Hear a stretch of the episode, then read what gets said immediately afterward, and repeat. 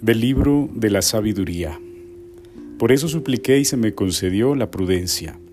Invoqué y vino a mí el espíritu de sabiduría. La preferí a cetros y tronos y en su comparación tuve en nada la riqueza. No la equiparé a la piedra más preciosa porque todo el oro a su lado es un puñado de arena y ante ella la plata es como el barro.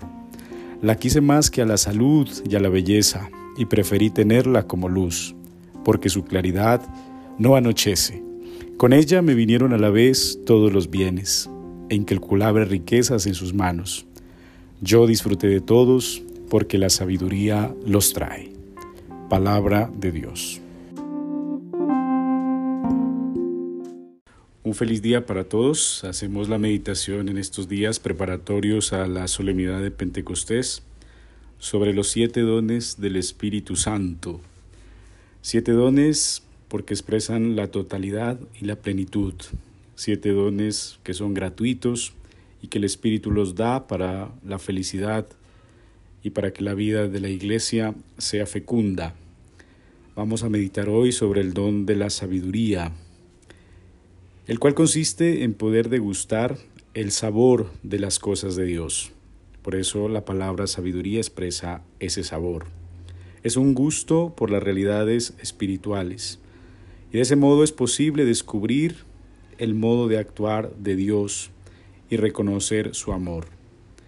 La sabiduría permite juzgar rectamente las cosas divinas. Nos ayuda a proceder de acuerdo a la voluntad de Dios y a conocer la verdad de Dios. Uno de los frutos de la sabiduría es un actuar justo, recto y equitativo. El don de la sabiduría nos lleva a preguntarnos sobre lo que es justo en nuestro actuar y en nuestras relaciones con los demás. La sabiduría nos orienta para obrar siempre la voluntad de Dios.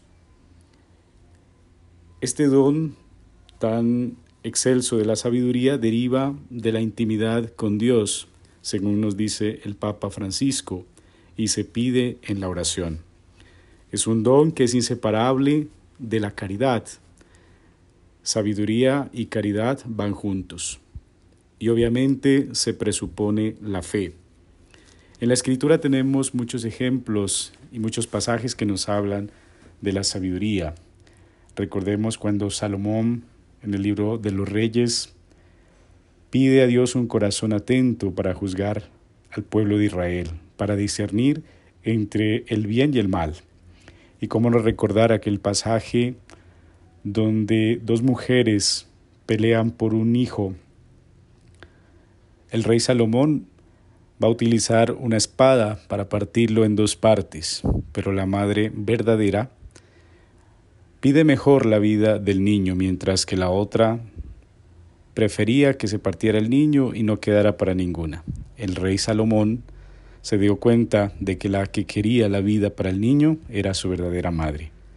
Por eso al ver dentro de él esa sabiduría divina, todos quedaban admirados porque era una sabiduría para hacer justicia. También en el Evangelio vemos en Cristo muchas actuaciones de su sabiduría cuando sentencia que se debe dar al César lo que es del César y a Dios lo que es de Dios, todos quedaban maravillados, pues veían las palabras sabias que salían de su boca. Había que darle al César lo que le correspondía, pero a Dios dale lo que es de Dios sin ningún detrimento. También vemos en el pasaje de la mujer adúltera cómo él invita a sus interlocutores que aquel que estuviera libre de pecado tirara la primera piedra. La sabiduría es ese encuentro con Cristo.